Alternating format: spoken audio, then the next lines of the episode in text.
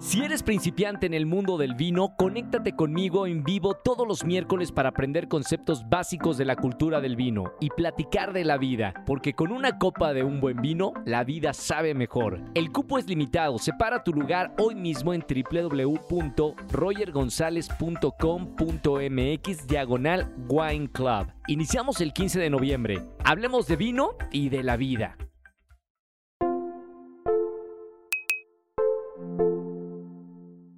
Bienvenidos a un nuevo episodio de Comunidad Wimo. Soy Roger González. Gracias por acompañarme como todas las semanas, todos los miércoles y sobre todo compartir los episodios con la gente que más quieren. Eh, somos una gran comunidad y cada vez hay más gente que está escuchando estos episodios de podcast. Y voy a presentar en esta ocasión a una persona que tiene una historia y yo no conozco los detalles, conozco a grandes rasgos su vida, pero sé que para llegar al lugar donde está eh, hay un recorrido muy, muy fuerte. Bienvenido Jorge Loza a Comunidad Wimo. Bienvenido, amigo. Gracias, mi querido Roger. Gracias a todos, de verdad. Oye, gracias por el espacio y gracias por poder indagar un poquito más ahora sí que en mi vida y yo poder usar este rinconcito de terapia.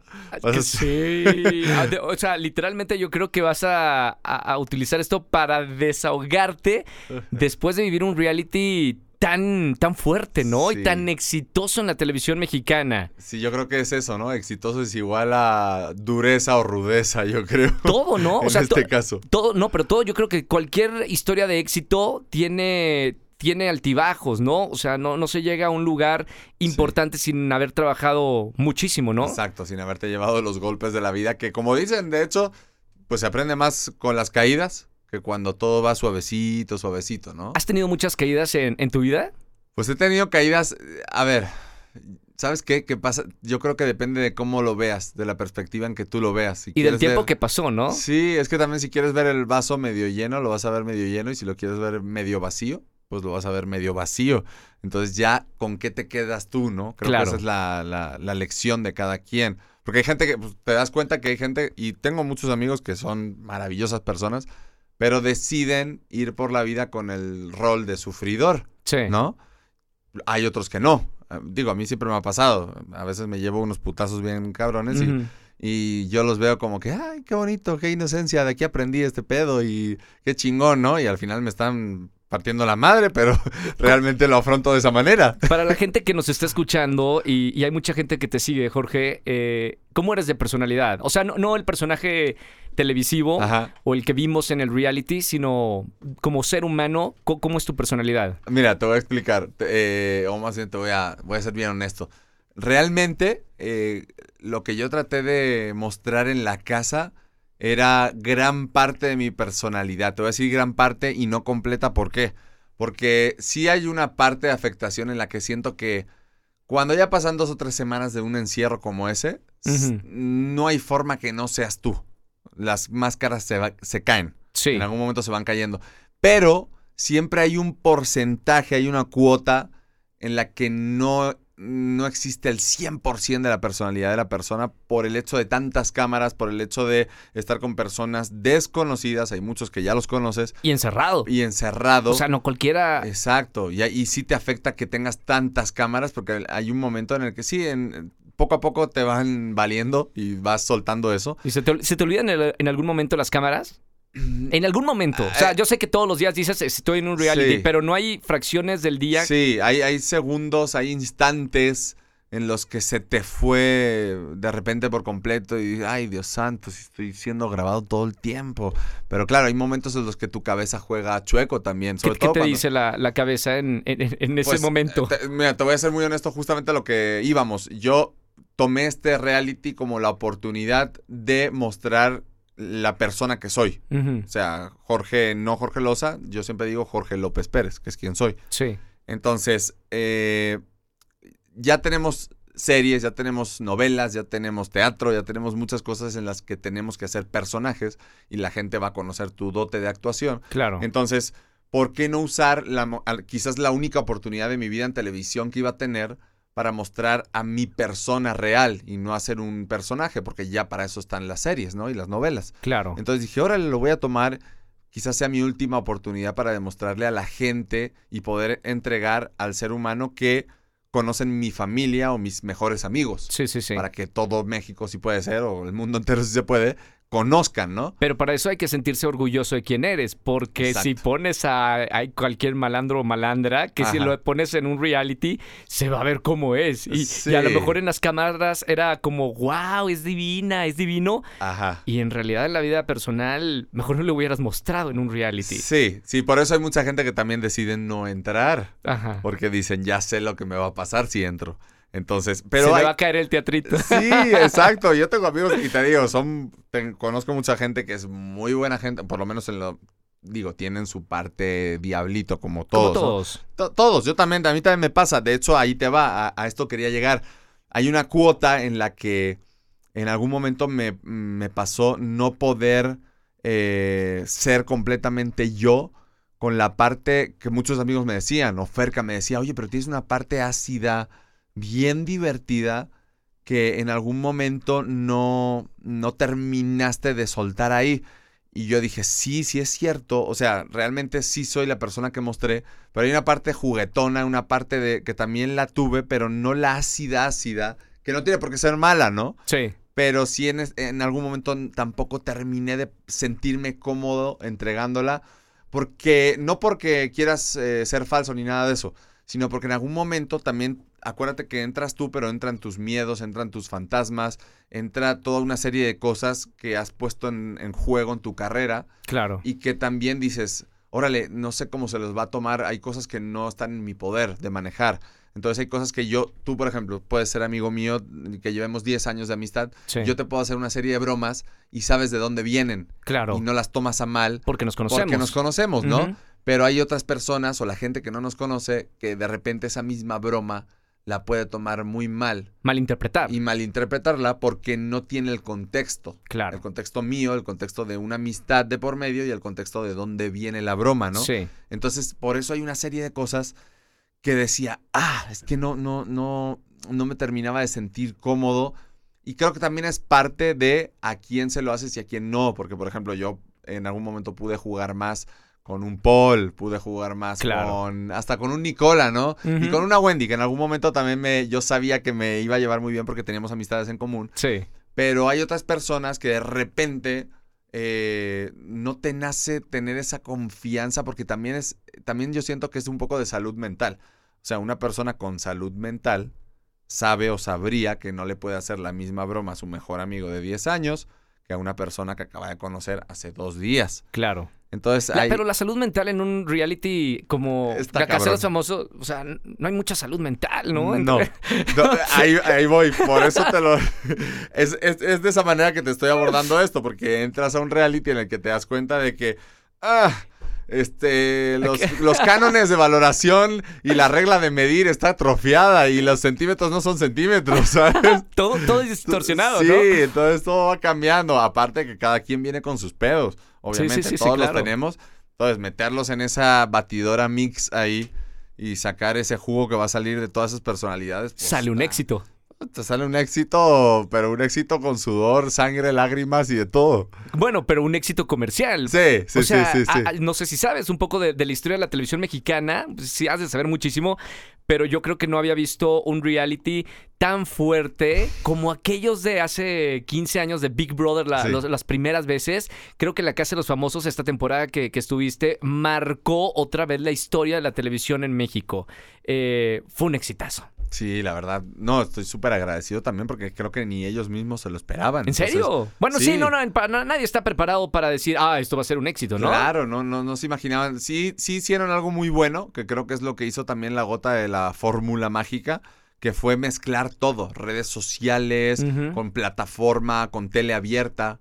Entonces, al hacer ese mix, eh, claro. creo que le hallaron a la fórmula, porque hicieron que todo el mundo se paralizara y todo el mundo lo viera y entonces estabas, estabas, mezclando a la gente de redes con la gente que ve plataformas, con la gente que ve tele abierta. Y estaba en todos. Y tenías un mix de todo. Decías, ah, pues lo veo en esto y en esto y en esto también lo veo. Entonces. Y, también creo que rompió como los estereotipos de la televisión va para cierto sector de la población. Aquí lo veía desde la gente con mayor eh, poder adquisitivo hasta la gente de menor poder adquisitivo. Literalmente rompió brechas, ¿no? Sí, sí, sí, sí, sí, fue una locura y exacto, cada uno le iba a, a un equipo y déjate un equipo, a, a una personalidad cada quien y, y lo, incluso cuando salí de la casa, porque hubo un momento que también te- me gustaría compartirte que en algún momento estaba yo dentro, ya habían sacado a toda la gente de mi equipo, los iban sacando a los del cielo Sí, sí, y claro. en algún momento me quedo yo prácticamente solo, prácticamente solo. Y de repente, claro, obviamente todos están en mi contra. A ver, como dicen, porque la Wendy seguro me rebatiría esto que te voy a decir ahora, porque dice, no, no estabas solo, eso no es así, como que nadie estaba todos en tu contra. A ver, y yo le decía, entiende, sí, aunque sea por juego, Sí. o aunque sea por estrategia, o por lo que quiera que sea, me da igual la razón, pero la realidad era que sí, que todos estaban en mi contra en algún momento. Y, pero es normal, o sea, querían sacarme del juego porque era la estrategia que tenían. ¿Te, ya. te sentías mal? O sea, verdaderamente mal en ese momento. Sí, de- sí me sentí mal, la neta sí me sentí mal, pero te voy a decir más por qué. Eh, entiendo la parte del juego y sí tuve que hacer mi, obviamente mi coco wash a mí mismo para Sí. entender eso, pero sí en algún momento te cuesta mucho porque yo había hecho realities, pero no, de per- no, no en lo personal no en el que se juzga lo emocional de cada quien o a la persona. Yo había hecho pues bailar, entonces te critican, pero critican tu baile. Claro, el talento. Eh, competencia, pero critican tu competencia, si saltaste más, si saltaste menos, si te equivocaste, Sí. pero no te critican a ti, a ti, a, a tu persona. Bueno, igual no, tú no sabías, porque obviamente ustedes no tenían contexto de lo que pasaba afuera, ¿no? Claro, no sabía nada y ahí, eh, a esto es donde quiero llegar también. Llega un momento en el que obviamente tienes este equipo que por estrategia, por lo que whatever tú quieras que sea, está a favor de echarte a ti o en tu contra, por así decirlo, y de repente estás sin ninguna noción de lo que está pasando en el mundo exterior, ni siquiera sabíamos si era un éxito o era un fracaso eso que estaba Claro, pasando. Claro. Entonces, de repente escuchas a través de ese muro cómo vienen a echar porras, porque oías los gritos de los megáfonos Sí, y sí, era el sí. único contacto que podías tener más o menos, más, medianamente algo. Entonces, de repente escuchas esos megáfonos, la gente gritando, y escuchas que son puras porras para el Team Infierno, ¿no? Sí. Y entonces dices, no, pues no, no estoy entendiendo nada, o sea.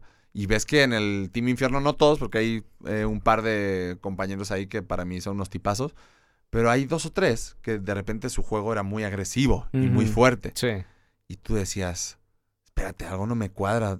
¿Cómo que si a mí me han enseñado que dos más dos son cuatro? Porque ahora son cinco, ¿no? Sí. Entonces, claro, tú dices, no entiendo cómo vienen y apoyan tanto a este team, pero a la vez son los que juegan fuerte y los que agresivamente te... te sí, te orillan a, a- a esto, a sentirte mal en algún momento, ¿no? Ok, Claro. pues ya sea parte del juego o no, pero dentro te metes en esa película psicológica y tú te sientes mal, porque son tus emociones. Entonces, de repente, escuchas como en algún momento cuando ya me quedo solo, empiezas a- empiezan a gritar, que eran esta gente del Team Infierno, obviamente, y empiezan a gritar, fuera Jorge, fuera Jorge. Y entonces me acuerdo que ese día me fui a llorar a la cama y todo, me dio una... ¿Ya fuiste a llorar? Sí, Yo- me- ¿Lo vimos eso? Me, fue un ba- me dio un bajón ¿Lo horrible. vimos eso en tele? ¿De verdad Sí, fuiste a llor- llorar, Me fu- llorar? Me, fui, me acosté en la cama y yo estaba llorando. ¡Qué horror! Y yo decía, pero esto qué me está pasando, no puede ser. Y, de- y hubo otro día que me dio durísimo cuando sacaban a mi querido Paul, Sí. que estaba yo en la suite y me partí a llorar ahí en la suite también. Y fue como, o sea, yo no soy un tipo que llora en mi vida, pues ¿por qué, por qué esto, no? ¿Qué está pasando? Sí, ¿qué me está pasando? Me están desconfigurando por ¡Qué completo. horror! Entonces sí, era una locura. Y claro, en aquel momento yo pensé y me acuerdo que me- cuando fui a la cama y yo me ponía a pensar y decía, Señor, ¿a quién he matado yo?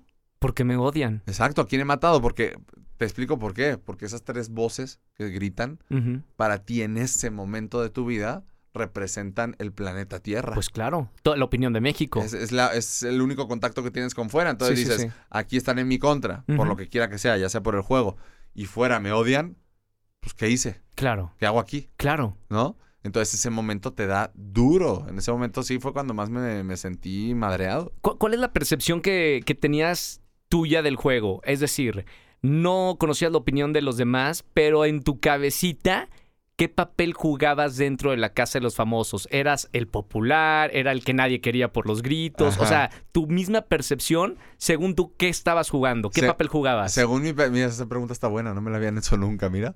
Este, según mi percepción, lo que yo sentía ahí dentro, aparte de que, según yo... sí, según esta- tú. eh, según yo estaba jugando a la persona eh, compañera que... Creo que un poco el rol que siempre he tenido en la vida. Ese compañero que te gusta estar a su lado porque eh, te ayuda, te apoya, si le pides un favor, te lo hace. eh, si le dices, órale, vamos a, vamos a entrenar, órale, güey, vamos a entrenar. Este, vamos a, oye, hacemos algo en la cocina, vamos a hacer una, no sé, hoy hacemos como el día que hice las albóndigas, que no Sí. sé eso en mi vida. Órale, vamos a hacer tal receta para todos, va, ah, sí, va, chingón. Entonces, según yo, o a esa persona que le puedes contar tus secretos, confiarle y dentro de una casa como esa en la que no tienes contacto con nadie y que las cosas se viven tan rudas porque estás lejos de tus seres queridos, Sí. pues siempre buscas psicológicamente a la persona de confianza con la que, eh, pues digamos que soltar tus, tus momentos tristes, ¿no? O- o- ¿Era eh, Paul o- quién era tu, tu, En- ah, tu único cable a, a la... Pues no sé, la, la persona de más confianza dentro de ese... De, ese, de esa cárcel. Pa- para mí en ese momento, bueno, ya cuando, cuando me sacan la ferca, en ese momento Paul y... Bueno, es que me fueron sacando todos, cabrón. Fue Paul. Se fue, fue Eh, muy trágico eso. ¿eh? Sí, estuvo cabrón. Que de hecho es otra cosa que también me pegó mucho. Porque justamente en algún momento yo pedí ayuda psicológica, fui al confesionario Sí. y cuando llego yo no entendía por qué no había podido dormir, porque me daban ataques de ansiedad y entonces me dice este el psicólogo y me dice, ¿sabes qué pasa? Que según tú, por una historia muy larga y tal, en mi familia siempre las mujeres han sido empoderadas, han sido unas guerreras, han sido trabajadoras. han- Como la mayoría de las españolas, ¿no? Sí, cuando han necesitado sacar a la familia adelante, han estado ahí la mujer para sacar a la familia adelante. Cuando de repente mi papá en algún momento se quedaba a trabajo por lo que fuera, mi mamá era la que estaba trabajando y entonces ella era la que llevaba el mando de todo. Sí. Y mi abuela igual. Entonces yo siempre he tenido esa visión de la mujer, no una mujer, no... Para mí la mujer no es la que está esperando a que le den o la que, o la que está esperando a que la lleven. Para mí la mujer yo siempre la he visto porque ellas me educaron así Sí, claro. a que es la que te pone las pilas, yo puedo sola, no te necesito, pero es mi decisión estar a tu lado. Entonces veo eso, veo a la mujer como el sexo fuerte en ese sentido, Sí. porque además aguantan los dolores más que, que nosotros. Y, y cuando yo entro ahí, obviamente empiezo a delegar esos roles de mi mamá, de mi abuelita, en ciertas personas de ahí dentro de la casa. Órale. Como vieron, eh, eso es lo que me explica el psicólogo también, por eso te pega tan duro. Como vieron, las mujeres, casualidad de la vida o causalidad, las mujeres empezaron a salir las primeras. Sí. Y el reality se quedó eh, con puros hombres. Entonces, resulta que, claro, a mí me empiezan a sacar a las mujeres y como yo tengo esa imagen de las mujeres tan empoderadas, tan con esa admiración hacia ellas, Sí. al sacarme a todas y una, una detrás de otra, me empieza a madrear eso. Y, y yo digo, pero ¿por qué me, o sea, por qué me siento así tan mal? Era como si, me explicó el psicólogo, que yo había puesto los roles de mi familia. y Como la- constelando. y de ¿sabes? las per- ajá, como una especie de constelación. Ajá. Entonces se cuenta que, te voy a poner un ejemplo, ¿no? Pero por ejemplo, eh, Ferca era mi abuelita, Claro, claro. eh, Raquel era mi mamá, el Paul era mi primo. Entonces de repente empiezan a sacar a esa gente y, y- y- y la Te gente... desmoronas. Claro, y la gente se pregunta, ay, pues sacaron a Raquel, ¿por qué llora? Sí, sí, sí. Pero para ese güey, o sea, No en, es en este caso para mí, para ese güey le sacaron a su mamá, Sí, cabrón. sí, sí, y el otro le sacaron a su, a su abuelita. Y cuando me sacan al Paul, me sacan a mi primo o mi primo hermano. Sí, claro. Entonces, hasta que no me lo explica un día el psicólogo, no lo entiendo y no entiendo por qué todo me estaba afectando tanto. sí. Y era porque a mí sí me estaban dando en lo personal, para mí. La gente no lo ve así, pero tú cuando estás en esa película, para ti sí es personal. Y sí te dan en, en tus emociones y en tu corazón. Por un tema psicológico que pues la verdad yo tampoco había entendido nunca. Pero cuando me lo explica el equipo psicológico, digo, wow. O sea, qué loco, ¿no? Cómo, cómo, cómo el cerebro humano actúa, ¿no? Me, gustaría saber, eh, Jorge, digo, fu- fuera de, de la ficción y, de, de este producto que se llama La Casa de los Famosos, ¿cómo queda un actor o cómo quedas tú, Jorge, después de haber vivido algo como tan intenso? Porque Pues yo, yo, yo conozco muchos amigos que han estado en realities, también de competencia, y todos tienen un síndrome diferente. Eh, pasa algo psicológicamente, te movieron ahí los tornillos.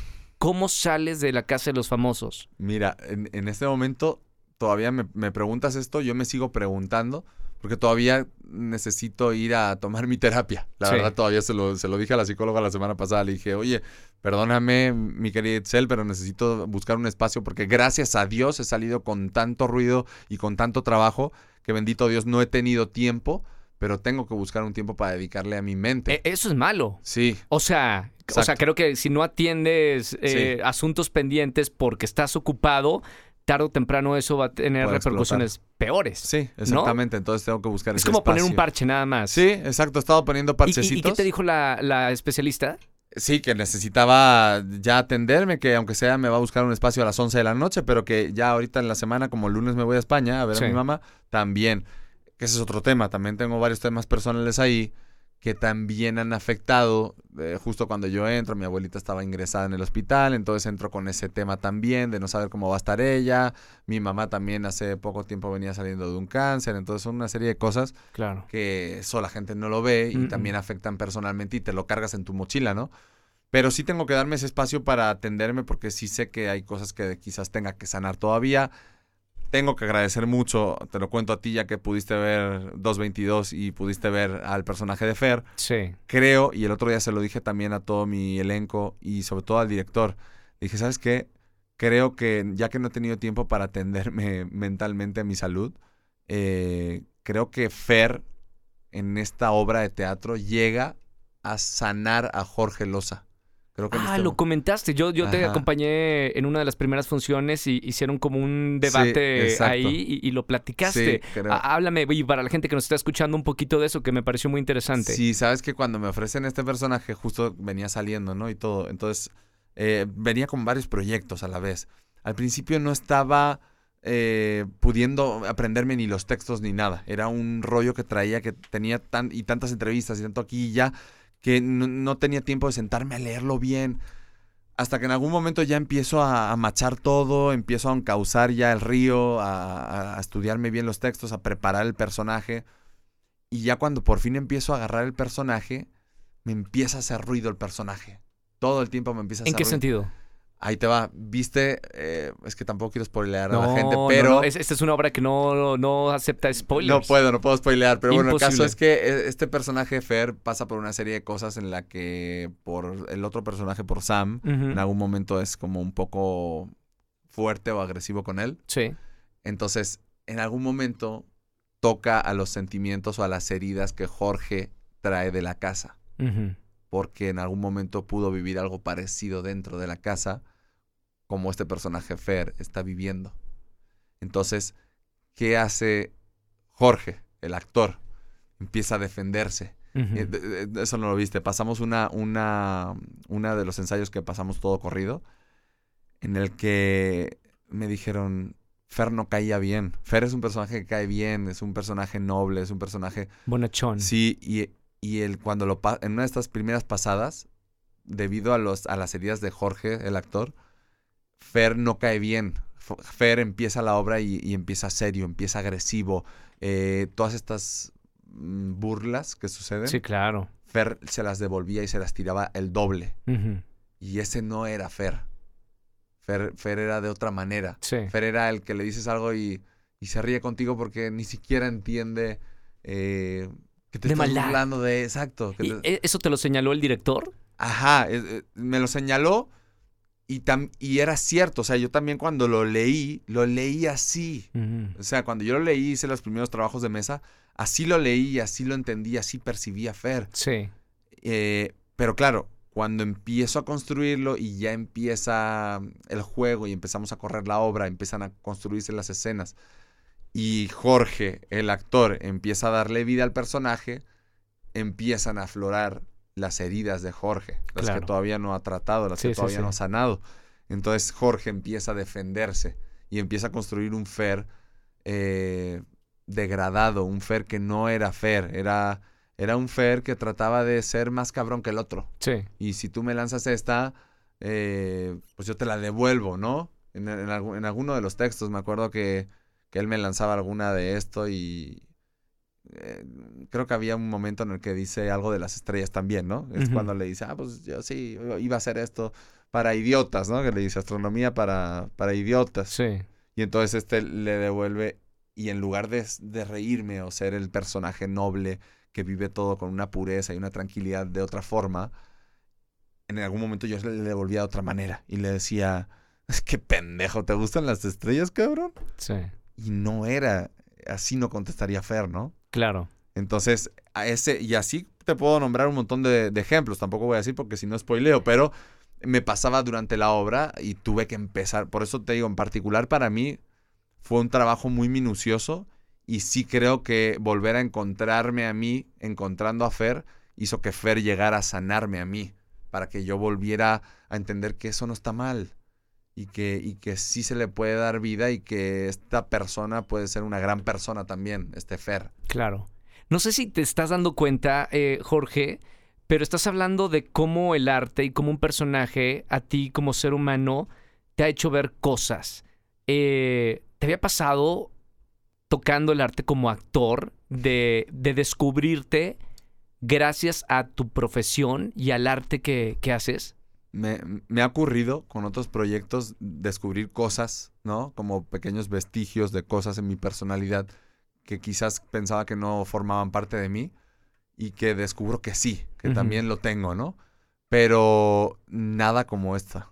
Quizás este proyecto, este 222, este personaje Fer, y en el momento en que llega a mi vida, es un parteaguas como nunca me había pasado en la vida. Y sobre todo porque quizás en otros momentos, digo, siempre tenemos heridas, pero no estaba tan destruido como ahorita venía. Y creo que ha sido el momento más eh, pues se me va a quedar el momento más emblemático en mi vida en que un personaje viene a cachetearme literal sí. y me dice, pendejo, levántate. ¿Qué, qué estás haciendo? Claro. Agradece, cabrón.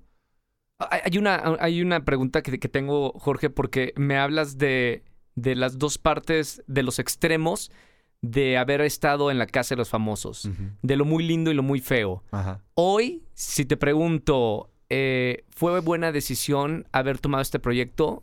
¿Qué dices? Sé parte de nuestra comunidad y cámbiate de servicio de telefonía a Wimo.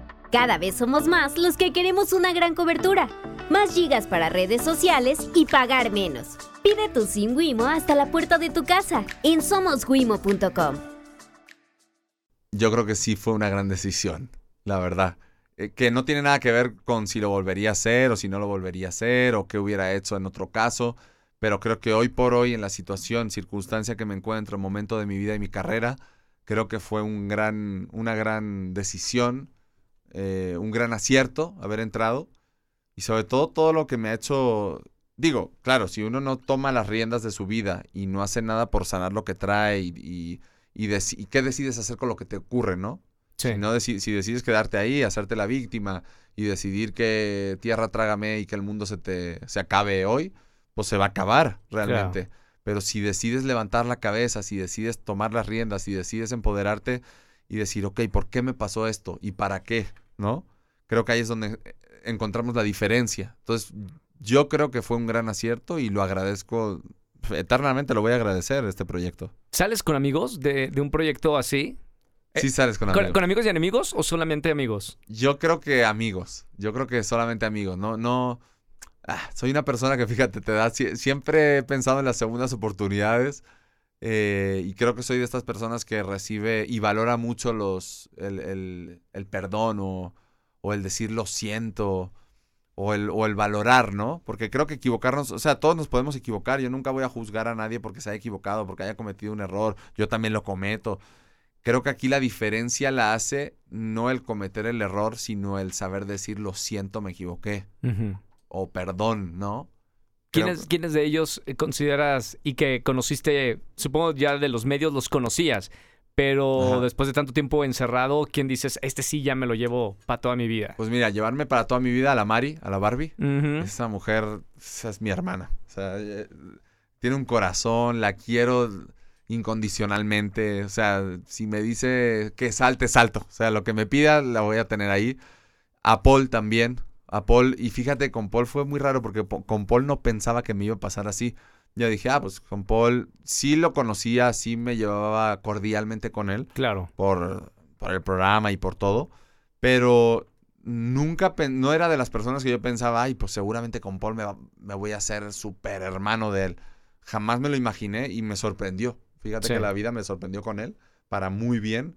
Creo que él también es otra persona que me tiene para lo que necesite hasta la muerte eh, la Raquelita, pero la Raquelita sí lo sí me lo imaginaba. Porque okay. Raquel ya tenemos varios amigos en común, por Pedro Sicar. Sí, sí, sí. Pedrito sí. es mi tío de familia. y por ella ya nos conocíamos. Entonces con ella sí me lo imaginaba. Además mi padrastro es cubano también. Ok. Entonces tengo la comunidad cubana también alrededor. este, ¿y quién más? Eh, bueno, Ferca ni, ni qué decir, ¿no? Sí, Obviamente. pero, pero creo que ellos, ¿eh? Creo que ellos serían de las personas más, ah, más cercanas y que me llevo en mi corazón. Quiero, quiero regresarme, Jorge, eh, desde España. O sea, ¿qué onda con tu vida allá? Eh, eres de Madrid, ¿verdad? Soy de Albacete. Albacete, ¿dónde, dónde Es queda? Castilla-La Mancha, es... eh, ¿Sur? Está dos... eh, sureste. Sureste. Son dos horitas y media... De La Ma- Mancha, de, tío. de La Mancha, exacto. Órale. Dos horitas y media de Madrid, está cerquita. ¿Nadie sí, de tu sí. familia se dedica a la industria? No, nadie. Cu- Cuéntame cómo entraste, por qué te empezó a gustar Es esto. muy loco, mira, te voy a contar. Yo a los 18 años, después de la prepa, eh, tenía muy claro que quería ser policía. ¿Por qué? Entonces me meto. Era, era de las pocas profesiones que me gustaba. ¿Por Eh, qué? Fíjate que la policía en España tiene tantas ramas. Ajá. Eh, yo soy una persona que no me gusta como buen acuariano. Soy, soy una persona que no. Deja anotar aquí en mis notas, es de vibras. Exacto. Ahorita hablamos de Es- eso. es de vida, güey. Este, como buen acuariano, digo, es- soy una persona que no me gusta la monotonía. No podría tener un trabajo en el que tengo que ir todos los días de lunes a viernes a empacar el mismo paquete. Todo, no, no, no podría. Sí. No me gusta. O a la misma oficina sentarme y, a- y hacer todos los días lo mismo. No, no me gusta. No, no puedo. sé, Ujú. que, sé que no me iría bien. Entonces, ¿qué? Y soy muy de socializar y todo. Entonces, sé que en la policía, por ejemplo, en España, aparte de que, digo, aparte de que cobran muy bien y tienen un chingo de vacaciones. Sí. Aparte de eso, eh, en la policía pues vas cambiando y no hay rango de no hay rango donde, donde te estanques. ¿Y Puedes cómo- seguir creciendo. ¿Cómo te creciendo. enteraste de todo eso? ¿Tienes algún familiar en la policía? Eh, Mi tío estudió para la policía Ah. hace años. sí. Eh, creo que en algún momento, bueno, aparte que mi papá también había estado en el ejército, la mayoría del- de los españoles en algún momento hacían la mili, Sí, claro. se le llamaba, ¿no? Eh, y iban al ejército y demás, pero sí tengo muchos amigos que estaban en el medio de las fuerzas y cuerpos de seguridad del Estado, ¿no? Sabías del asunto. guardia civil, todo este rollo. Y sabía del asunto y siempre me había llamado la atención, ¿no? Además es lo que te digo, soy, ¿sabes qué pasa? Soy un justiciero. Sí. Soy un justiciero dentro de mi corazón y por eso también tantos pedos en la casa. Porque me gustaba lo justo, los valores. Por eso estaba en la policía Aquí también. va- van entendiéndolo. O sea, la, la gente que nos está escuchando. eh, ah, Exacto. ah, Exacto. ah, con razón. Entonces yo que vengo de estudiar en la policía, Sí. pues ver mamadas, perdón por la palabra, Sí, y ver injusticias y ver mal procederes, para mí no eran justos y Claro. me- y me enervan. Pero también eh, sé que es por parte de estar en la academia de policía, que es muy así. Sí, claro. Entonces no puedes salirte ni la broma no cabe. y ¿Entiendes? sí. Entonces te dan el madrazo como que, ¿cómo que la broma? Y no sé qué, ¿Sabes? Es una disciplina fuerte. Llegaste, o sea, llegaste a entrar a Estuve la. año y medio en la academia, en una Ah. academia de policía, preparándome. Ibas a ser policía. Ajá, o sea, es- no era la, que, la idea de. No, no, no. Tú, si no estarías conmigo, estarías allá multando. Ajá, estaría ya. Bueno, más que multar, no me gustaba tanto multar, por eso ellos son los locales, los policías locales. Ajá. Yo iba para Nacional, Ah, ok, ok. que son los de protección, seguridad Ah, ciudadana, vale, vale. la unidad canina, la montada, la científica. Por todo esto es por lo que me gustaba tanto la Policía Nacional. ¿Y era una academia donde estabas? O sea, eh, ¿te quedabas a, a dormir ahí en la academia o era No. como escuela? Ah, te explico cómo es. Tú haces oposiciones. Sí. Se llama opositar cuando tú haces el examen de acceso a entrar dentro del cuerpo Sí. de seguridad de la policía, ¿no? En este caso. Entonces, para opositar tienes que prepararte. Hay gente que pasa más años que una carrera incluso para, Wow. para poder entrar. En este momento, cuando yo empiezo a estudiar, mm, pasó un año y medio. Estudiando dentro de una academia o preparándome con uno de los mejores inspectores de policía que había allá. Entonces, resulta que llega la, la crisis española, Sí. por ahí del 2010 o así, 2009, 2010.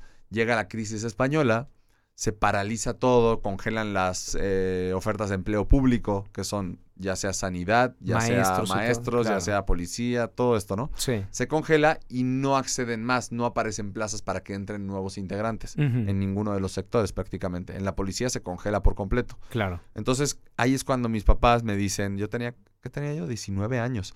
Entonces me acuerdo que mis papás me, se sientan conmigo un día, me dicen, ok, estamos viviendo, fíjate, estamos viviendo esta, esta crisis española, nane- nanejo, me, decían- me dicen ellos. Eh, estamos viviendo esta crisis, no sabemos hasta cuándo se vaya a acabar. eh, si pasan tres, cuatro años, cinco años, ¿qué vas a hacer? Porque hasta ahora no, no hay más acceso para policías. Claro. Pues no vas a estar con los brazos cruzados. Entonces, ¿por qué no estudias una carrera, otra cosa? Y cuando vuelvan a abrir las plazas de la policía, ya entras, pero entras con otra carrera más, Sí. o con más estudios, y ya estás más preparado todavía, por si acaso, ¿no? Y yo dije, va, pues sí, órale.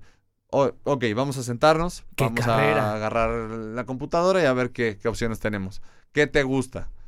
Pues a mí no me gustaba nada. Ah, Oye, esto no me llama la atención. Lo otro, no, es que, y también, ¿para qué me voy a meter ahí, papá? ¿Para qué? ¿Para, no terminarlo porque no tengo vocación verdaderamente? ¿Cuáles eran la- las, las opciones que había? Pues me acuerdo que había muchas ingenierías que me estaban diciendo también, porque mi papá era ingeniero también. Sí.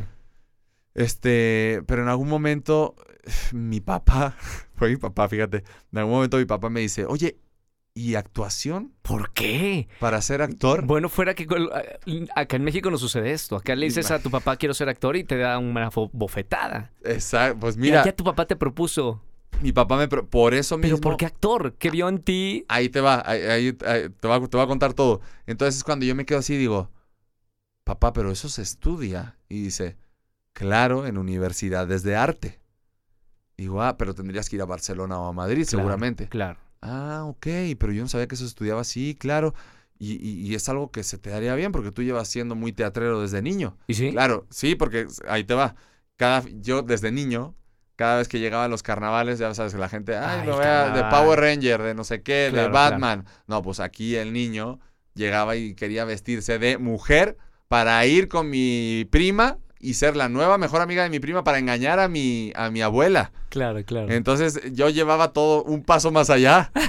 Entonces, todo era, o sea, llegaba el domingo, comida familiar. Yo estaba deseando terminar de comer para irme al closet de mi abuela y vestirme con la ropa de ella para hacerles el show. Sí. Entonces, pero claro, yo nunca me había imaginado porque no te dan esa opción de vida. O sea, no, no es como, ah, voy a ser actor. No, como tú bien acabas de decir. Entonces yo no tenía como que eso podía ser una opción, ni siquiera sabía que se estudiaba.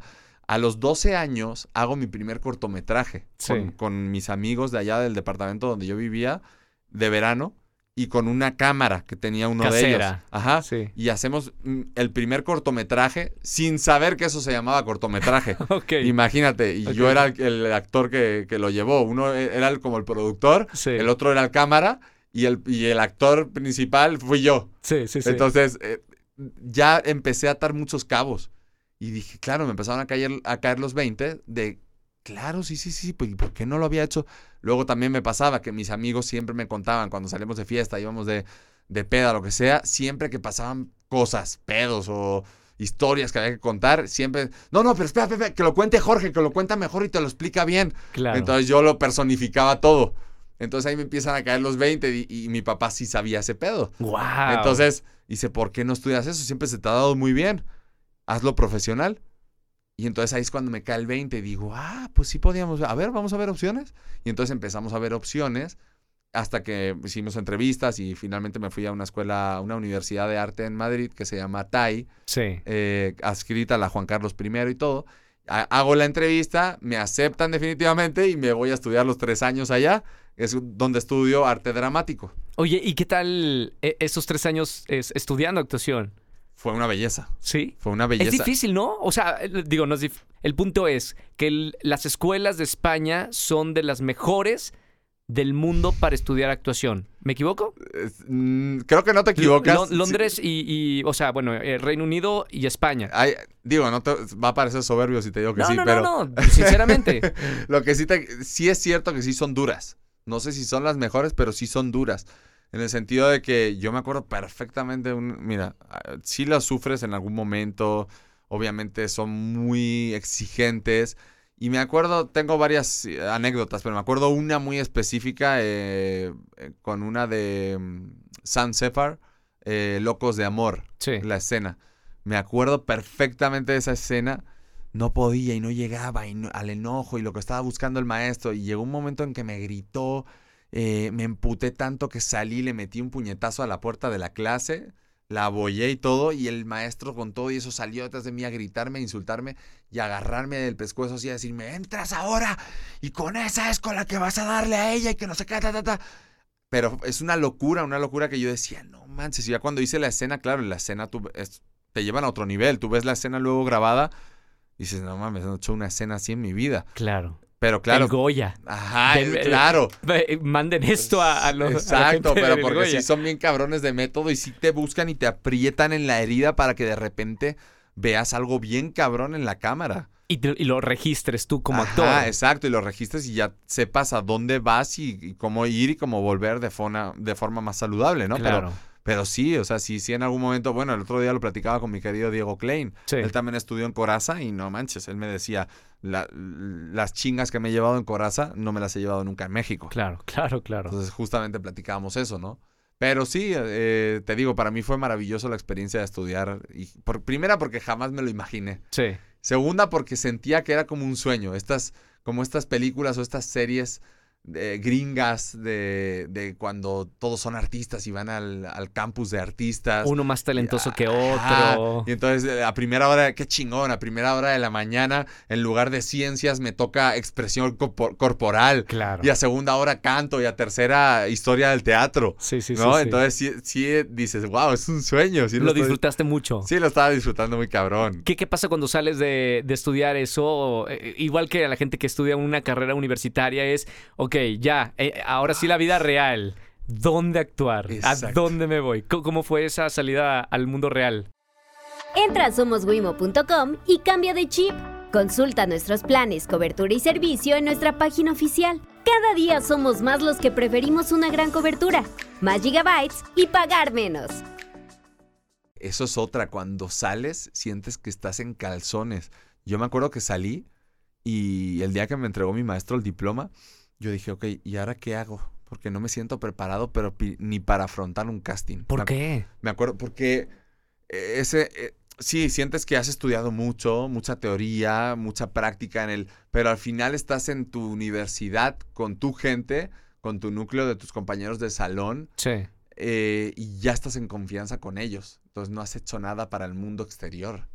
No, no estás preparado para, juzga- para ser juzgado por un director de casting. Sí. No, no, no te enfrentas al mundo exterior. Una cosa es estudiar dentro de, porque la universidad ya se vuelve tu zona de confort. Sí, claro, en algún momento, claro. Claro, entonces ya sales y de repente hasta te enojas contigo mismo porque dices, en el primer casting que tienes, dices, oye, ¿y dónde estaba el superactor que yo era ahí dentro? Claro, Aquí, y el diploma dice Hice, actor. hice una basura esto, el, casting este que hice es una basura, si yo he hecho cosas bien chingonas ahí dentro. Sí, sí, sí, sí. Y es porque fuera de repente la inseguridad, enfrentarte con el público, enfrentarte con, la, con el mundo exterior y con esta industria tan fuerte, dices, wow, te das cuenta que ahí empieza otra carrera más. Claro. Es la que estudiaste y ahora la carrera de la experiencia. ¿Y, y- y tuviste oportunidad de trabajar eh, luego, luego? No, eh, ahí te va. Cuando yo termino, justamente pues, para no hacerte el cuento tan largo, me empiezan a salir oportunidades de modelo. Sí. Que yo, eso es otra historia, me cagaban los modelos. No, no me gustaba nada el mundo del modelaje porque me parecían soberbios, prepotentes, tal, tal. Ya no digo eso, ya no, ya aprendí de mis errores, ya no. Ok. Ya tengo amigos chidos, modelos muy, muy cabrones y además muy buena onda. Sí. Pero en aquel momento era mi pensar, ¿no? Entonces, eh, y yo era este artista más hippie, más bohemio, más este rollo, ¿no? Claro, Entonces- estudiado. Sí, exacto, ya sabes, ¿no? Enseguida uno tiene que criticar al que, al, al comercial y al, y al vanidoso. Sí. Pero bueno, el caso es que justo mi, mi maestro, el día que me dice, oye, ¿por qué no te dedicas a hacer cosas de modelaje? Te lo digo porque ahora que te acabas de titular ya y, y todavía sigue la crisis europea, no están haciendo tantos, tantas producciones y creo que tienes un buen perfil comercial como para hacer cosas de modelo. Claro. Puta, para mí eso fue un insulto. A mí no me gustaban los modelos. Y yo decía... Ni no, lo comercial. Claro, y, y entonces me decía, no, pues, y yo venía a hacer Bertolt Brecht, Claro. la obra de Brecht, y, Sí, y, sí, sí, ¿sabes? De posguerra y todo, y todo, y ¿cómo que comercial? ¿Cómo que modelo yo, cabrón? Bueno, pues eh, luego ya lo entendí, bendito Dios. eh, sucedieron varias cosas más, que me buscó un director de una agencia, de modelos y tal. Al final dije, mira, si del cielo me caen limones, vamos a hacer limonada, a ver qué tal sale la limonada.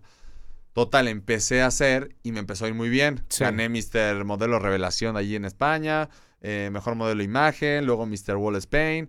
Empecé a hacer eso durante ese verano, hasta Sí. que llegaba el curso que viene, porque yo había tomado para ese entonces la decisión de que como no me, no me sentía preparado para el mundo exterior, quería regresar al siguiente año a hacer mi máster en actuación. ¡Guau! Porque no me sentía preparado. ¡Qué locura! Ajá, entonces tomo esa decisión y mientras empiezo a hacer cosas de modelo. Sí. Me empieza a ir muy bien, muy bien, muy bien. Hasta que llega un momento en el que eh, al ganar el Mr. Wall Spain, eh, le proponen a un manager que tenía yo de, de modelo que vaya a representar a, a España en un Mr. International que se celebraba en Panamá. Sí. Entonces me llevan para, va, órale, sí, vamos, son siete días de certamen. Bueno, va. Yo ya, a mí ya, me- yo le dije, ya no quiero hacer más estos certámenes. Bueno, va, el último, lo tomamos como vacaciones. Bueno, va, va, órale, vamos. Voy esos siete días con mi manager también. Eh, quedo primer finalista y no gané, quedé primer finalista. Pero, eh, fíjate, que la vida es muy loca. Yo nunca había pensado salir de España, de hecho yo quería regresar a hacer mi máster. Claro. El último día del certamen me dicen que quieren ir a entrevistarte al programa de la mañana, Sí. el programa de la mañana del canal de televisión de Panamá. Digo, ah, ok, órale. Voy allá a que me entrevisten, me hacen la entrevista, después de la entrevista dicen, oye, este, ah, qué chingón, eh, lo hiciste bien y tal y cual. ¿Te puedes quedar a conducir un segmento aquí también con nosotros? Con el de los perros, del tío Canino se Sí, llamaba. sí, sí. Digo, bueno, pues sí, va, me dan las tarjetitas estas todo el pedo. Yo no había hecho nada de conducción en mi vida. Ajá. Va, sí, va, me quedo. Total, presento un par de segmentos con él, con los perritos, que no sé qué. Terminando, me dice el, de, el coordinador de piso, oye, que subas un momentito al piso uno, quiero hablar contigo. Al uno. Y yo, órale. Bueno, va, pues, subo al piso, iba con mi manager, y me dice el, eh, el productor, era el productor, Sí. oye, este, ¿qué te parece si, si te, te queremos proponer esto? Nos gustó mucho tu imagen, te estamos viendo en las cámaras, todo el rollo. ¿Te gustaría trabajar con nosotros aquí, O sea, en el canal? ir a vivir a Panamá. Ajá. ¿Qué fue lo primero que pasó por tu mente? Yo dije, esto es una broma. O sea, dije, esto, esto sucede en las películas. No, no, no en la vida real, ¿no? Pero te lo decía muy en serio. Ajá, me lo decía muy en serio. Digo, ¿pero cómo? Y mi manager al lado también mirándome como diciendo, ¿cómo? ¿Cómo? Sí, es que mira, te, te traeríamos como artista exclusivo, entonces te pagamos el boleto del avión, te ponemos un hotel, este, te hacemos los papeles, eh, empezarías con tal proyecto, tenemos este proyecto primero, que era un reality, pero serías como exclusivo, te, te usaríamos para, pues, para Muchas muchas, cosas. cosas, ¿no? Yo me quedé así como diciendo, pero es que yo me regreso a España ahora. en- ahorita en la- en- a las 4 de la tarde me iba. Era en la mañana, me iba con Iberia otra vez. No, sí, sí, ya sabemos, pero era para que vinieras. La idea sería que regreses en septiembre, octubre. Era cuando yo iba a empezar mi máster en Madrid otra vez. Y entonces dije, bueno, pues ah, déjenme pensarlo, ok. No sé, me acaban de agarrar en curva. Esto es muy loco todo. Sí, sí, sí. Y jamás había pensado en salir de mi país, ni mucho menos. Vivir en Panamá es muy loco. Claro, ¿no? entonces, bueno, pues piénsalo, tal- total, pasa eso, me regreso y mi manager ya en el vuelo de, de vuelta a España ya me iba comiendo la cabeza diciéndome, no, si tienes que aceptarlo, si vas a regresar a hacer el máster a tu, a tu universidad, ¿qué mejor máster quieres que estar en un canal de televisión ya? Por más que sea el de donde sea, aunque sea de Guatemala, donde sea, pero es Claro. un máster, trabajar en un canal de televisión ya, para eso vas a hacer el máster, para. Diplomado, todo. Ajá. Claro. Entonces, y yo dije, sí, sí es cierto, ¿no? Ah, pues no sé, cuando llegue se lo pregunto a mi mamá y les digo y tal.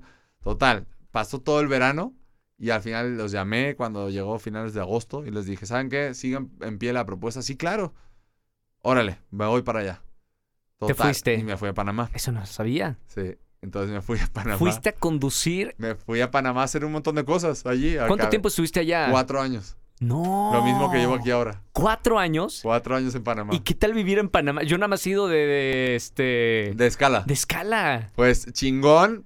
Luego, claro, como llegué y... ¿Qué onda con tu acento? Pues ahí me, ca- se me Ah, Ahí lo neutralizaste. también neutralicé ahí, pero se me fue más como al venezolano, al caribeño. Sí. Porque mi maestro de acento neutro es un primer actor venezolano. Ok. O sea, Es- sí, sí tuviste que estudiar neutro Ajá, allá. Ajá, exacto. ¿Te costó?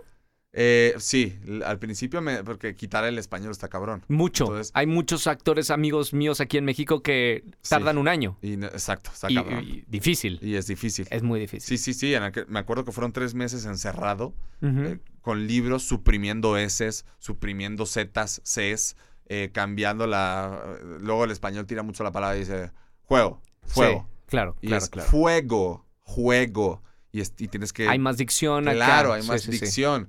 Entonces eran muchas cosas y también uno de los. Me acuerdo que lo que más me costó fue. eh, llevarme el, el bullying de toda mi familia y de mis amigos porque el último reto, ya después de tres meses haciendo el curso acento neutro, Sí. que me dice el maestro, no, ahora el último reto que te queda es ir a España y mantenerte neutro en España.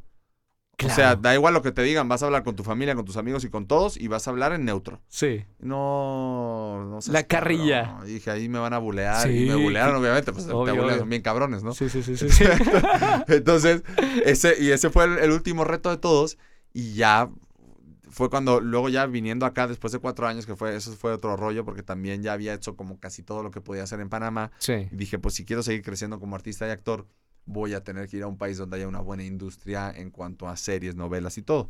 Y dije, eso fue otra pregunta que le hice a un amigo que trabajaba en Miami, en Telemundo. Ujú. Le dije, ¿dónde voy? ¿A Miami o a México? Qué buena, qué buena pregunta, ¿eh? Sí, y a mí me, a mí me latía México, ¿no? Sí, Eh, también porque había tenido una novia mexicana en España. sí, claro. Entonces, y ella siempre me decía, tienes que ir a mi país, te va a ir muy bien en novelas a ti, con tu perfil y no sé qué. Yo dije, bueno, pues ojalá y sí. Entonces, total, que le pregunto a mi amigo, y digo, oye Alberto, ¿dónde voy? ¿Voy a Miami o voy a México? Y me dice, vete a México. Vete a México porque se están haciendo más cosas, se está, se está empezando a producir muchísimo y además lo que muchas de las cosas que producen en Miami las mandan a hacer a México porque son más baratas. Claro. Entonces vete para allá. Que luego ya muchos amigos me han dicho, "Ah", echándome carrilla, me dicen, no, el cabrón no quería competencia y te mandó para México. Pero, pero sí, pero creo que sí, creo que sí lo dijo, sí me lo dijo honestamente y creo que sí tuvo toda la razón del mundo, porque la verdad, pues no me arrepiento de haber venido para nada. Era, mi corazonada también me decía México, pero quise preguntarle a él también. Y ya cuando vengo acá es cuando ya empiezo yo a modificar y lo primero que hice fue no juntarme con españoles Claro. para que no se me agarrara el acento. Y dije, no, pues, puros norteños y puros mexicanos. Claro. Y, y digo, y además me queda de huevos, porque si, si digo que soy de Monterrey, se lo van a creer. Sí, por Entonces, hablar golpeado como claro. yo. Entonces, y dije, pues sí, ya, y ves el perfil y órale. ¿Cómo, sea, cómo fueron la- las oportunidades eh, los primeros meses que, que estuviste acá, Jorge? ¿Se, se te abrieron la- las puertas? Pues mira, te voy a contar algo que tampoco sabe nadie. Este, te voy a contar algo que no sabe nadie. y Esto sí es una, una, una primicia para ti. Este, antes de yo venir para acá. También sabes quién me había dicho que, que me iba que me podía venir muy bien y me iba a ir muy bien venir acá. Alberto Ciurana. Mm, gran amigo. Yo hablaba con él. Sí. De hecho, cuando yo vine para acá, él le escribí al WhatsApp y teníamos pendiente ir a tomar un café y él me iba a ay- ayudar mucho en todo el medio. Y él siempre me había dicho, cuando vengas te va a ir bien, vas a ver. Ya no se pudo dar nunca la cita, pero siempre lo recuerdo con mucho cariño porque él siempre mm, confió mucho y digo, obviamente él había visto algo de mi trabajo porque yo lo había compartido y tal y, y me decía que sí, que seguramente que, que aquí me iba a ir bien. Claro. Entonces, esto no se lo había contado nunca a nadie. Sí, pero cre- que creo que si alguien sabía de, de la industria de la televisión, de los pocos que saben de la industria de la televisión, era, era él. Y, y tenía buen ojo para saber qué funcionaba tanto de contenido como quién tenía talento para estar en, en la televisión. Claro. Sí, sí, totalmente. Te digo que lo recuerdo con mucho cariño, por eso siempre hablaba con mucho cariño. Este, y bueno, se me quedó pendiente eso, pero eh, tengo esa, esa, ese recuerdo tan bonito. Tien- Tienes como esa varita mágica de, que, de alguien que sabe de la industria de la Sí. televisión que te dijo, aquí te va a ir bien. Sí, y, Y y conforme voy dando pasos en la industria. tenía razón. Nunca se me olvida, la Claro. verdad. Entre, entre muchos ángeles que he tenido, la verdad. He tenido muchos ángeles llegando aquí. Un Javier Esponda en La Rosa con Miguel Ángel Erros. claro, Ellos también, de desde el día uno, eh, confiaron mucho en mí. Y fue muy mágico llegar aquí también, porque yo nunca había venido a México. Y en mi primera vez que decido agarrar mis maletas y venir para acá, eh, que también la decisión me la hizo, porque yo estaba muy acomodado en, en Panamá, como me había ido muy bien, sí, estaba muy cómodo allá. Y en algún momento yo sabía que tenía que salir para crecer como artista y como actor sobre todo, pero no daba el paso. Yo creo que era fruto de esa comodidad, ¿no? De Claro. estar allí. Entonces dije, no, definitivamente tengo que ir a México. Ok, estoy aquí, pero en México, pues no seré nadie, pero puedo llegar mucho más alto, ¿no? Entonces tengo que hacerlo ahorita. Entonces, no me había atrevido a dar el paso, pero en ese momento se enferma mi papá. A él le da cáncer. sí, Y en ese momento, cuando él pasan una serie de cosas, yo voy a España, me dura tres días mi papá, fallece después de tres días. Y en ese momento es a lo que voy siempre. cómo tú tomas las cosas que te pasan en la vida. Sí. En este momento lo tomé como impulso, como motor. Yo siempre lo he usado como motor. Eh, y yo lo dije. Dije, mira, ahora o me hundo y me quedo aquí en mi casa, en España, fruto de la depresión, siendo, eh, pues exacto, siendo esta persona que se le murió su papá y que tristemente todo el mundo me va a comprender es que se le, se le murió su papá. Por eso está así. Por eso está así. Y dije, pero sabes que yo no soy ese y no quiero ser ese. Al contrario, quiero hacer orgulloso a mi papá. Esté donde esté, sé que ahora va a estar más cerca de mí que nunca. Entonces, vamos, esto era lo que me faltaba a mí. Ahora sí me voy a México. Wow. Agarré el celular, pum, compré los boletos y vámonos. Entonces fue cuando decidí venir para acá. Y fíjate lo que me pasa tan mágicamente. En el avión, llegando para acá, yo tenía una chava a mi lado. No había platicado en todo el avión, en todo el viaje con ella. Y al final me vio, pues obviamente asomándome mucho por la ventana, viendo eh, la ciudad. Y yo decía, "Oh, ciudad tan grande, Dios mío. Eh, Llevamos rato viendo casas y todavía no aterrizamos, Sí. ¿no? Entonces, y ella ahí se le ocurrió preguntarme. Dice, ¿es tu primera vez, no? Y digo, sí, sí, es la primera vez que vengo a México. Ah, ¿y qué, qué vienes a hacer? Digo, bueno, pues soy actor. Ah, ¿vienes para quedarte? Digo, sí, vengo para quedarme. Ah, mira, ¿y nunca habías venido? Digo, no, pero vengo para quedarme, lo sé. Me lo dice, algo me lo dice. Ah, bueno, este, y, ay, eres actor. Pues fíjate que yo también trabajo, es que mi pareja es, que no sé si la conoces, Guadalupe, Lupita.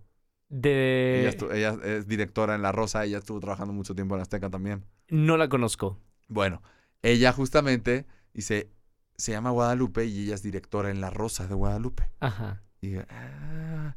Y se conoces La Rosa y digo, claro que conozco La Rosa. De ahí ya me empezó a parecer muy mágico todo. Te digo, te digo por qué.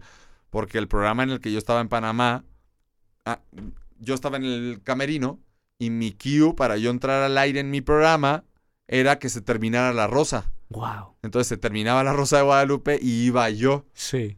Entonces dije, ¿cómo no la voy a conocer si ha sido mi ¿En cue? mi si ha sido mi cue por años, ¿no? claro, claro. Ah, no manches, qué locura y tal. Ah, pues ahorita te la voy a presentar porque está aquí, ha venido a por mí. Claro, yo no puedo creerlo. Total, ya estaba aterrizando en México, ya tenía medio pie metido en Televisa. Entonces yo dije, no puedo creerlo, total. Salgo, me la presenta, es que todo es muy cabrón. Me la presenta y se me queda mirando una mujer imponente, una mujer seria, muy profesional. Y me ve y digo, no, esta mujer me va a chingar. Dios mío". Total. Me dice, te voy a ayudar. Si me queda así. Digo, si ni me conoce. Yo pensaba, ¿no? Si ni me conoce, como que... ¿Sabes por qué te voy a ayudar? Y yo, no. Porque Vicky nunca me dice que ayude a nadie. wow. Si me lo está diciendo contigo por primera vez es por algo. Puta. A las tres semanas estaba en la rosa yo. Qué locura. Una locura. Y mis amigos, ya, ah, tenía muchos conocidos. Que aquí- llevaban un año aquí o dos. y más, y tres y cinco. Sí. Y dicen, no he podido entrar en Televisa todavía, cabrón. Sí, ¿Cómo, cómo llevas tres semanas, un mes y ya estás grabando, cabrón? claro. Fíjate las cosas como son, ¿no? Cuando es para ti, es para ti. ¿Cómo, cómo te ha tratado México en, en este tiempo que, que tienes aquí? Maravillosamente. ¿Te vas a quedar aquí? Si me quiero quedar aquí, claro, si me estoy buscando hacer la nacionalidad ya, Ok. ya, ya estoy buscando para nacionalizarme. De esto estaba hablando el otro día, fui a Relaciones Exteriores y todo también. Ajá. Pero sí quiero hacer mi vida aquí, o sea, no, no me iría nunca más ya de aquí. O sea, sí es, sí quisiera, y se lo decía el otro día a Ferca también, Sí. sí. quisiera hacer mi vida y ella también, lo bueno es que ella también se sube a mi tren de mis locuras Ajá. y me dice, sí, me late. Le digo, yo quiero hacer mi vida en México y en España. Sí. Esos son mis dos hogares. O sea, yo siento que soy de, de los dos lugares, la neta. Entonces no, no, no me iría. Más bien eh, lo que haría sería ir a hacer proyecto, venir a hacer proyecto aquí, que esa es otra espina que tengo en mi corazón. Buscarme manager en España o hacer casting en España porque no he intentado nada en mi país. Claro. O cuando me preguntan, oye, ¿por qué no? ¿Por qué te fuiste de tu país? "Pues es que no he Toda la intentado". carrera fue fuera. Sí, exacto. Porque los astros se alinearon y, me, y, y- y no probé nada en mi país. Directamente me sacaron.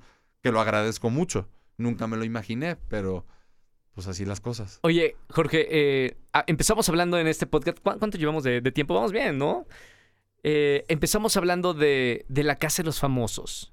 O sea, el país, si bien hiciste muchas cosas aquí, el país te conoce por este proyecto. Sí. ¿Qué puertas te abre este reality para poder hacer tus sueños aquí en México realidad? Pues mira, yo creo que me abre todas las puertas. Yo creo que este era el parteaguas. Por eso te digo que sí, sí es un gran acierto haber estado en la casa. Y, y creo que este fue la ventana o el escaparate que yo necesitaba también. Eh, ayer creo que lo dije, o el otro día lo dije en una entrevista que me dijeron, ah, este, eh, el hombre más exitoso y tal. Dije, no, nada de que el hombre más exitoso. Al contrario, creo que este es el momento en el que mucha gente a lo mejor diría, ah, pues ya hice este reality y ahora ya soy quien soy. Y, y no, al contrario, yo lo veo de otra forma.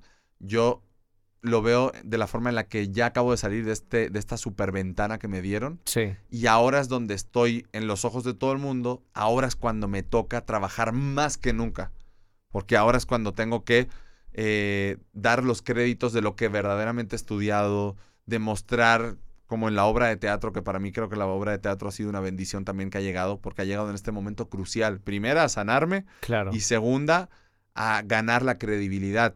En, en las tablas, porque eres exacto, muy diferente en televisión que, que en el teatro, ¿no? Exactamente. Entonces ahí se forjan los, los buenos actores, ¿no? Entonces creo que va a ser para mí gran- ganar una gran credibilidad y estoy seguro que la obra de teatro, aunque parezca que no, me va a abrir puertas a grandes proyectos. Estoy segurísimo de eso. Claro. Y creo que es el momento donde más tengo que meterle fuerza y más decir, son años echándole y yendo de un sitio a otro y ahora quizás mirar al cielo y decir, papá, mira dónde estoy, vámonos, vámonos a hacer esto, vamos a echarle con todo y ahora sí hacerme un huequecito aquí, chingón, y seguir poniendo el corazón y el alma en todo.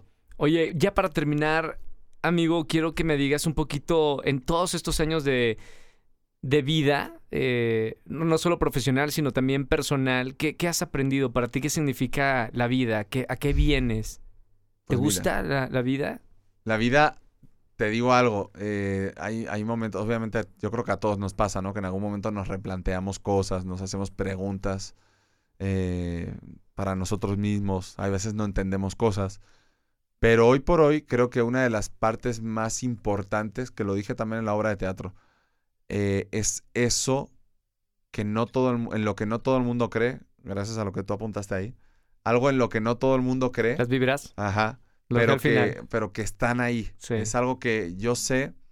Y de hecho a veces se lo digo a muchos amigos míos que son muy aterrizados. Y que son muy de lo tangible y todo. Y digo, está bien, pero quiero que entiendas o, o- o les pregunto, ¿no? Si entiendes que hay algo mucho más allá de lo que vemos Sí.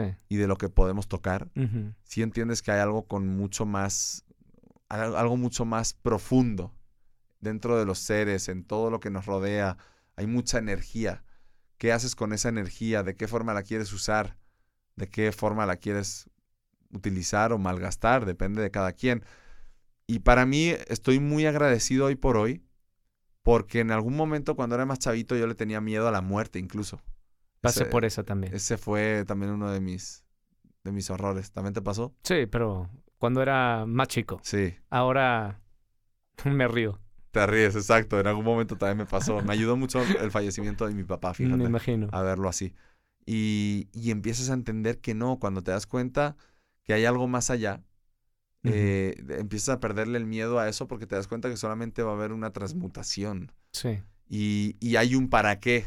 En todo lo que haces eh, hay un para qué. No es, hoy me desperté porque sí, porque me desperté porque puse el despertador a las 9 de la mañana. Entonces sonó y me despertó y pues tuve que hacer mi día como todos los días. No, sino para qué hoy me desperté, qué quiero conseguir en el día de hoy, qué quiero conseguir en mi día hoy 5 de octubre del 2023, cuál es mi propósito hoy. Entonces creo que cuando empiezas a darle eso, toda tu vida empieza a ganar sentido. Y, y sabes qué, Tam- deja tú de que gane sentido tu vida, sino que también empiezas a perderlo menos el tiempo y, y empiezas a dejar de hacer estupideces, yo creo.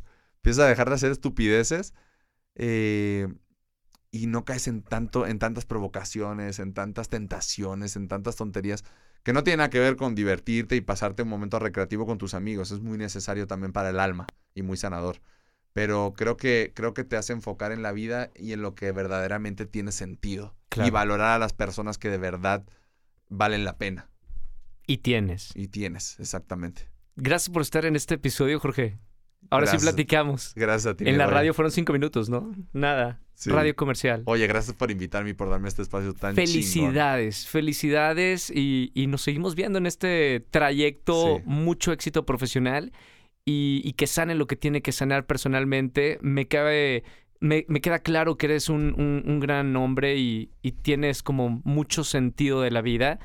La vida te ha enseñado mucho y, Sí, y es muy valorable eso. Gracias, mi Roger. Se te quiere mucho y de verdad sabes que cuentas conmigo incondicionalmente. ya. Igualmente. Bueno, compartan este episodio con esa gente importante que, que tienen a su alrededor. Creo que este episodio les puede dejar muchísimo. Y hasta el próximo miércoles. Gracias, Jorge Loza. Gracias.